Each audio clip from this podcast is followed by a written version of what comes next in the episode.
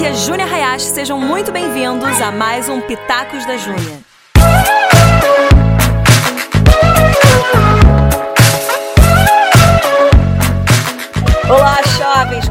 Estão? Hoje é dia 12 de junho, dia dos namorados, e por isso eu vou dedicar esse podcast para os pombinhos apaixonados ou também para você que um dia quer ser um pombo apaixonado. Vem comigo cinco dicas para os namorados. Antes da gente entrar, vou dizer exatamente onde eu estou. No meu carro, que é o meu estúdio mais usado de todos. Mata quente, mata tão quente porque ele tava o dia todo no sol. Cheguei aqui agora para ficar dentro do carro, maluco. Tá tão quente, tão abafado que eu fiz um story antes e o meu, a minha câmera do celular embaçou. É para você ter uma ideia de como tá. Então estou eu sentada aqui, paradinha, no sol, num carro quente para gravar esse podcast para você. Então ouça com todo carinho, com toda atenção e com os, com os teus ouvidos bem de pé para prestar atenção e receber tudo que eu vou falar hoje. Ok? Cinco dicas, vamos lá. Primeira dica para você que tá namorando: pega teu papel, pega tua caneta e vamos anotar. Primeira dica vai ser chocante. E qual que é ela? Você pode terminar. O que, Júnia? Isso mesmo. Põe um ponto de exclamação depois do terminar.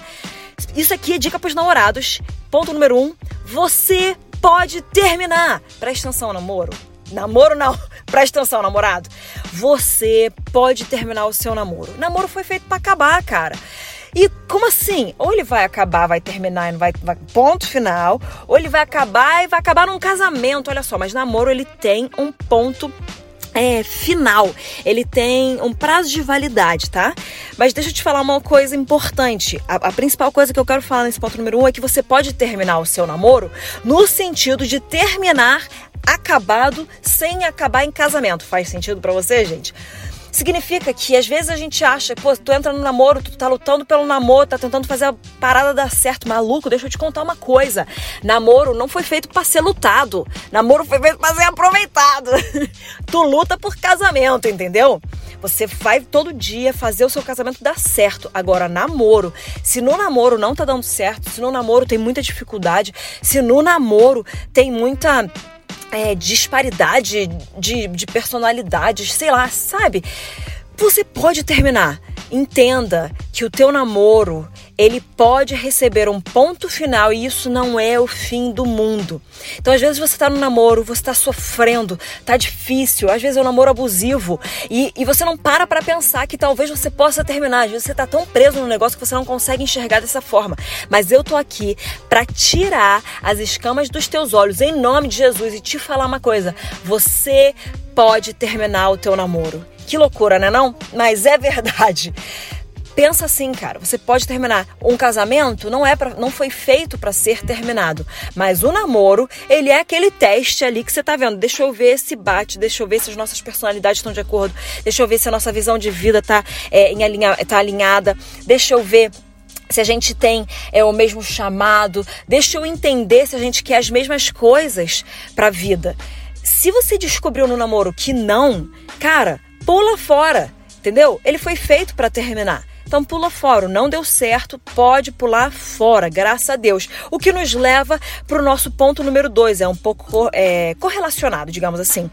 Namoro não é casamento, tá? Nosso ponto número dois, namoro não é casamento. Então, você pode terminar um namoro porque ele não é um casamento. Então, a hora do negócio dar errado, a hora de tu pular fora do barco, a hora de tu largar a mão do negócio é no namoro, não no casamento, tá? E um outro ponto sobre essa questão de namoro não é casamento é que você tem que lidar com o seu namoro como se ele fosse de fato um namoro. Sei que parece estúpido de falar, mas existem muitos casais que começam a namorar já, tipo, achando que estão casados. Presta atenção, meu querido, minha querida. É por isso que existem fases. É por isso que existe a fase do namoro. É por isso que existe a fase do noivado. É por isso que existe depois, então, o upgrade para um casamento. Mas você tem que olhar pro teu namoro pensando que ele é um namoro e não um casamento. Então, não existe o mesmo nível de prestação de contas, por exemplo, num namoro, como tem num casamento. É, não existe o mesmo nível de intimidade num namoro como tem num casamento. Não existe o mesmo nível de dividir tudo, ou de compartilhar tudo, ou de tudo. Como tem no casamento. E muitas vezes a gente leva o nosso namoro para um nível de intimidade que ele não suporta. Existe um nível de intimidade que somente o casamento suporta. E eu não tô nem falando aqui do sexo, tá, gente? Porque vocês já sabem que sexo ele foi feito para estar dentro dos laços do matrimônio, debaixo do compromisso de um casamento, tá bom? Quando os dois viram um. Eu não tô falando disso. O que eu tô falando é até de uma outra outra intimidade. Mas tem muitos namoros que eles estão tão mais é, tão, tão mais agarrados e amarrados que você fala, cara, isso aí não tá saudável, não. Esse nível de intimidade, de comprometimento, de, de profundidade no, no, relacionamento, ele não foi feito para ter durante o namoro, ele foi feito para ter durante o casamento. E aí, às vezes você até pensa assim, ai, a minha namorada me cobra muito, eu não sei o quê. Fica uma dica, talvez seja a hora de tu pular fora, porque se tá cobrando muito agora, imagine depois, meu querido. Agora, também, tipo assim, é, homem e mulher, vocês ainda são solteiros, mesmo que namorando. Como assim, Júnior? É isso mesmo. Presta atenção. Você é solteiro até o dia que o teu estado civil muda para casado. Então tem muita gente que fala assim: ah, não, eu não sou mais solteiro. Não, você, não, você tá namorando, você ainda é solteiro. Então você ainda é uma pessoa. Você é uma pessoa que faz parte da sua família original tá? Então, durante o namoro, você tem que entender que você é esse indivíduo. Quando tu casa, tu vira um com a pessoa que tu casou, tá? E aí tu tá numa outra família que tu tá construindo. Até lá, meu querido, minha querida, até lá, tu é uma pessoa solteira que tá comprometida, que tá num compromisso com outra pessoa tá bom? Mas então trate o namoro como um namoro. Não tem. E eu não, não tô nem querendo. Eu vou usar a palavra cobrança, mas vocês têm que entender. Mas não tem o mesmo tipo de cobrança dentro do namoro que tem no casamento. E não tem que ser. Não é uma cobrança chata que eu tô falando. Mas existem certas coisas que são devidas num casamento que às vezes as pessoas cobram de acontecerem no namoro. E tá errado, meu amor. Tá errado, tá errado, tá bom? Vamos pro nosso ponto número 3. Mantenha amizades e os programas com essas amizades. Enquanto você tá namorando, como eu já disse, você continua solteiro, tá? Mas você tem que manter as suas amizades. Não é porque você começou a namorar que você vai esquecer de todos os seus amigos, dos seus irmãos, sabe? Daquela parceria que tu tinha antes. Cara, mantenha as amizades e mantenha os programas que você fazia com os seus amigos também. Não é porque você começou a namorar que tudo você tem que fazer com seu namorado ou com sua namorada. Não é porque você começou a namorar que você não vai desgrudar daquela pessoa. Nem no casamento deveria ser assim. Mas vamos lá. Você tem que manter, sabe? Tipo, tem um dia que tu fala pro teu namorado, mulher, você fala assim: "Ah, olha só, hoje eu vou sair com as minhas amigas, eu me planejei, vai sair com seus amigos, vamos fazer coisa com outras pessoas". Isso é muito positivo. A gente tem que manter essas amizades e esses programas com essas pessoas, com esses amigos nossos. É, tenha outros hobbies, sabe? Dentro disso é, é, é, o que entra. Tipo, você tem que ter hobbies, você tem que ter formas de se divertir sem ser com a pessoa que você tá. Você tem que fazer coisas interessantes com outras pessoas também e não só com a pessoa com quem você tá namorando. Porque você não quer uma relação codependente, uma relação doentia, que um não faz se o outro não tiver. Que se o, se o outro não for, eu não vou. Se o outro não quiser, eu não quero. Gente, calma calma, sabe? Tem uma relação saudável, tem um relacionamento leve. Namoro é mais tranquilo. Quando tu vai passar para um noivado, que eu vou fazer ainda numa próxima, dentro dessa série de relacionamentos, daí é um novo nível de compromisso. Sim.